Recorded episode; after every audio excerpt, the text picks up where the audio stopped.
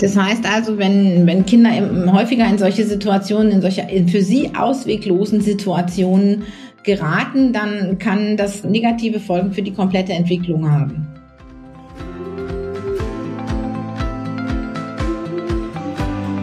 Kurswechsel Kindheit. Dein Podcast für ganzheitliche Bildung und Erziehung mit Andrea Schmalzel und Petra Rodenberg.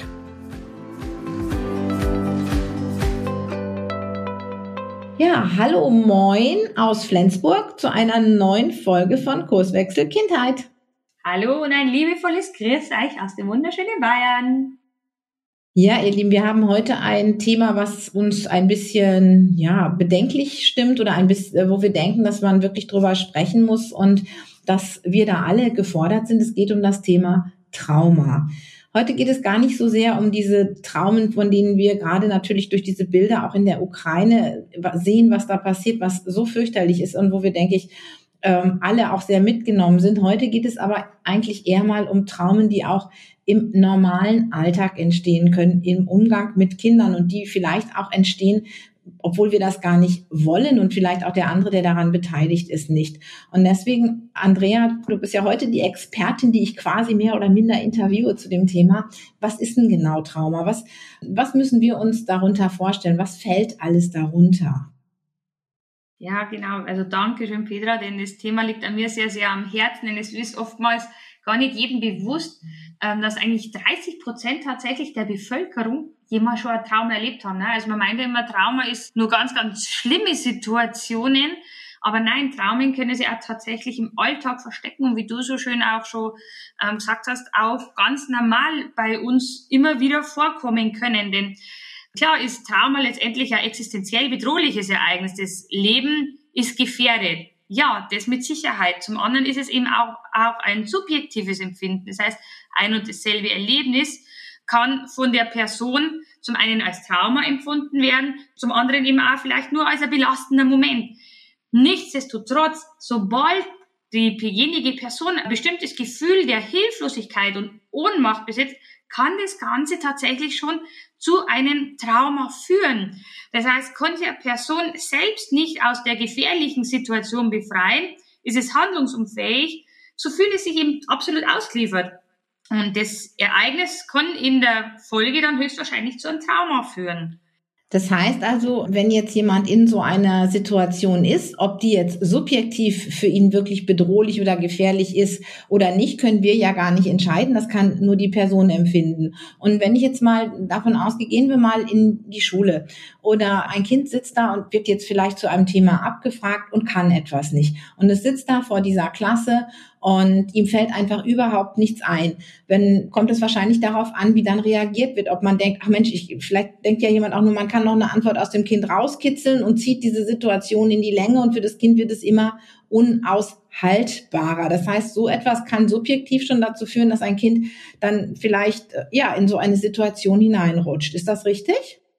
Ganz genau, weil es verspürt ja eben dann diese Hilflosigkeit. Es kommt einfach nicht mehr aus dieser Situation raus, und klar, es erlebt Stress, aber das erklären wir dann auch noch später, den Unterschied zwischen Stress und Trauma, aber es landet dann eben in dieser typischen Traumazange. Das heißt, es erlebt eine Ohnmacht, eine Hilflosigkeit, ist absolut der Situation ausgeliefert und das kann dann schon wirklich zu einem Trauma führen. Ja, letztendlich ist es ja psychische Gewalt, ja.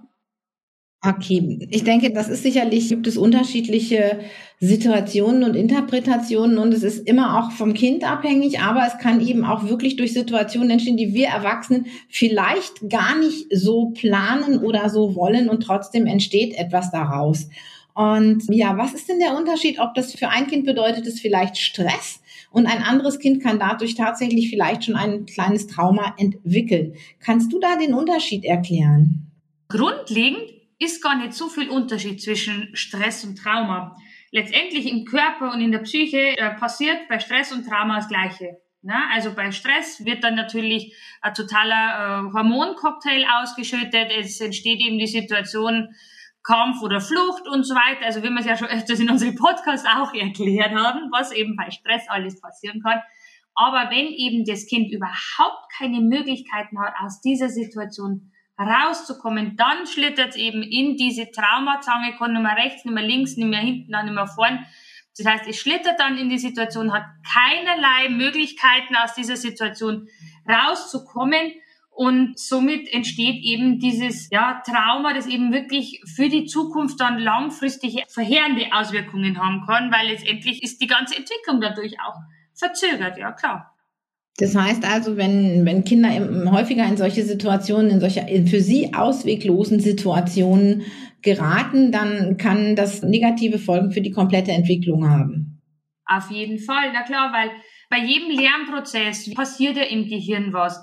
So, jetzt habe ich ein Trauma und in dem Moment ist ja das Gehirn blockiert. Das heißt, es ist nicht mehr fähig, neue Informationen entsprechend zu verarbeiten und kann sich nicht mehr weiterentwickeln, weil es praktisch auf diesem Standpunkt stehen bleibt und sich nicht weiter bewegen kann und immer weiteres Wissen aufnehmen kann, weil es einfach total blockiert ist in dem Fall, ja. Das heißt also, gerade wenn diese Situation wiederkommt, also ich sag's mal ganz trocken, ich werde wieder abgefragt, ich habe wieder das Gefühl, ich kann nicht raus, dann ist eben genau für diese Situation die, die Entwicklung erstmal blockiert und wir müssten dem Kind erstmal helfen, in so einer Situation wieder ja, sich normal zu fühlen, sich so zu fühlen, dass es überhaupt wieder eine Chance hat, in dieser Abfragesituation zu agieren und dann vielleicht auch auf sein Wissen zuzugreifen.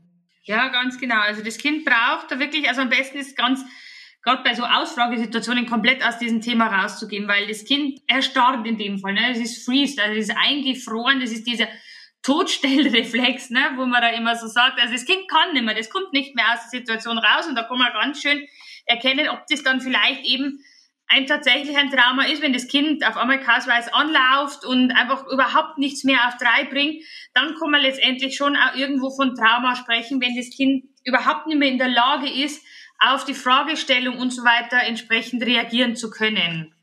Und das, das sind einfach, ja, wird zum Beispiel Trigger, ne? Also das Kind wird letztendlich getriggert oder erlebt vielleicht sogar einen Flashback. Also bei einem Trigger ist letztendlich bloß eine Situation, wo man die ja, das, die dramatische Situation wieder erlebt und beim Flashback ist man praktisch direkt in dieser fürchterlichen Situation, wo das Kind dadurch traumatisiert worden ist, drinnen. Das heißt, die Kinder kommen gar nicht mehr alleine raus aus der Situation. Man muss da wirklich einen absoluten Cut machen und verschiedenste, ja, verschiedenste Hilfemöglichkeiten, Unterstützungsmöglichkeiten dem Kind tatsächlich anbieten, damit es wieder rauskommt aus, aus dieser schlimmen Situation dann auch.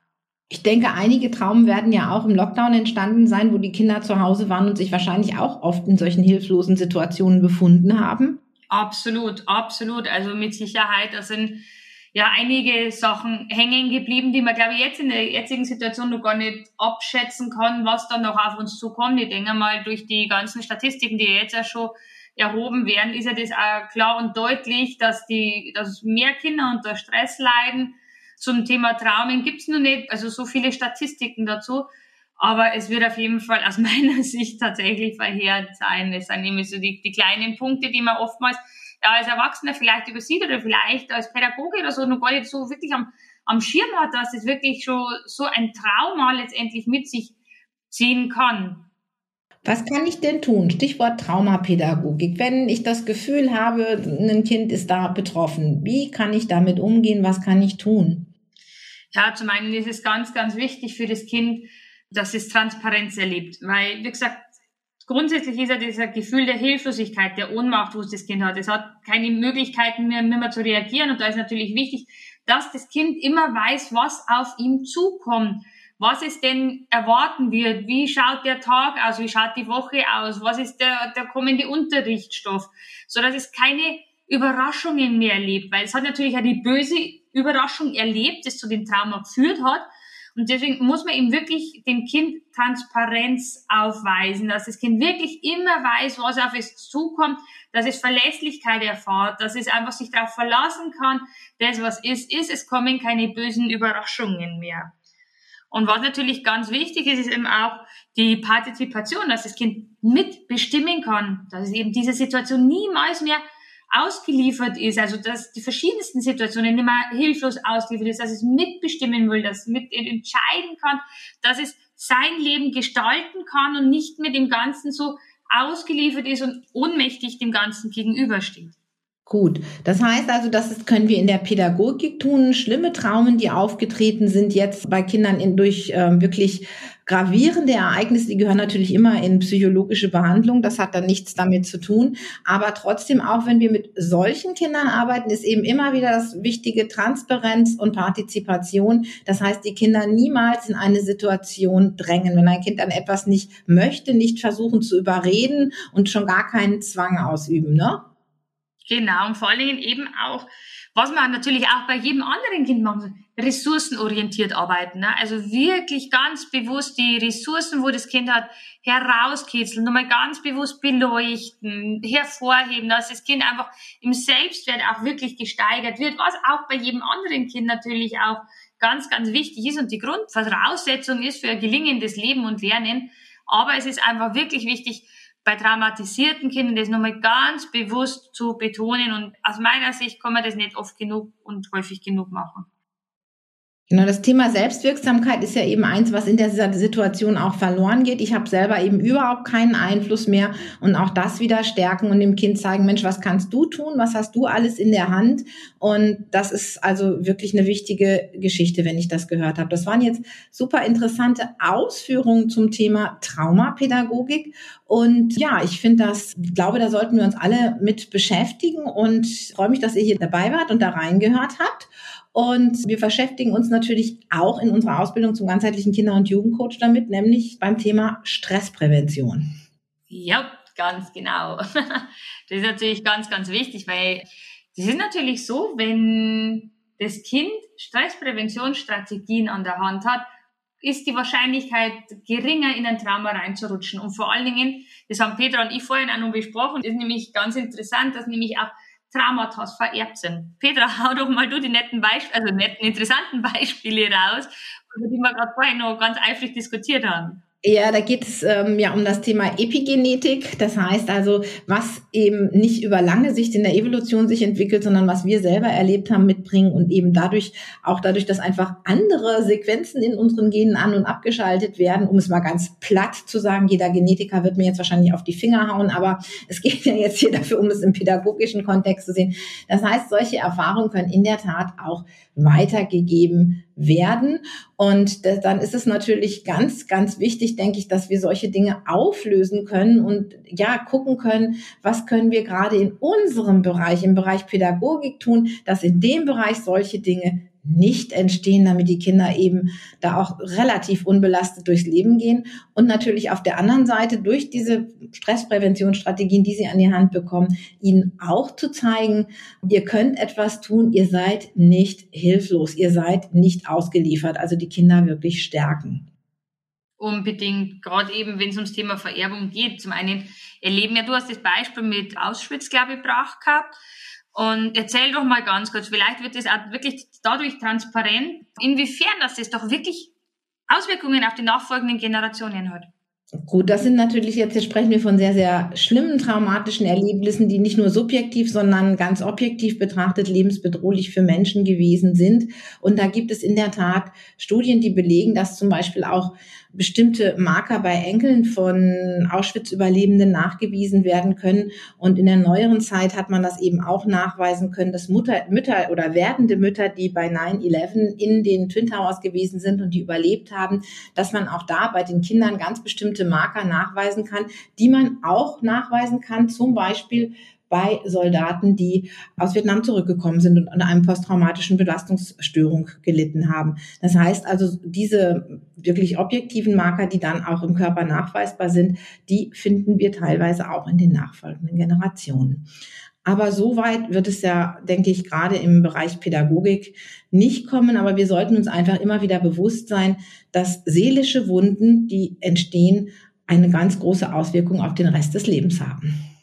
Ganz genau. Deswegen sollten auch schon von, die, von klein an die Kinder wirklich Strategien an der Hand haben, dass sie eben nicht äh, hilflos ausgeliefert sind gegenüber bestimmten Situationen, dass sie immer resilient genug sein, dass Strategien haben, dass sie immer wissen, sie sind nicht ohnmächtig, sie sind nicht hilflos und genau dafür ist dieser Podcast auch da, ne? dass wir euch wirklich dafür sensibilisieren können. Ja, sind wir jetzt auch schon wieder am Ende der Folge und wir würden uns natürlich freuen, wenn du uns deinen Kommentar gerne dazu dalässt, gerne auch auf Instagram oder auf Facebook oder direkt unter dem Podcast. Hast du etwas erlebt in dieser Situation? Hast du schon mit Kindern gearbeitet? Hast du Fragen zu dem Thema? Wir beantworten sie gerne und sagen ja. Macht's gut und bis zur nächsten Folge. Tschüss. Servus.